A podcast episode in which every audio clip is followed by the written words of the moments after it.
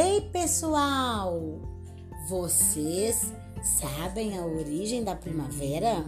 E por que essa estação é tão florida? Fiquem ligadinhos que eu já vou contar.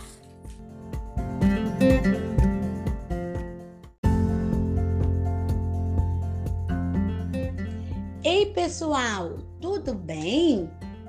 Dando continuidade à nossa sequência didática, na etapa de número 4, antes de fazer o nosso passeio no quarteirão, vamos aprender um pouquinho sobre a primavera.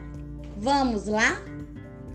A palavra primavera tem origem no latim. A primavera antecede o verão, que é uma das estações do ano mais aguardada por algumas pessoas. Afinal, no verão, da praia. No Brasil, nós temos quatro estações: primavera, verão, outono e inverno.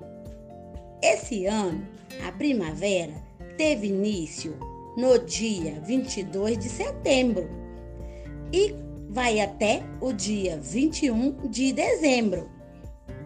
A primavera apresenta temperaturas amenas, com alguns dias chuvosos no período da tarde e também à noite.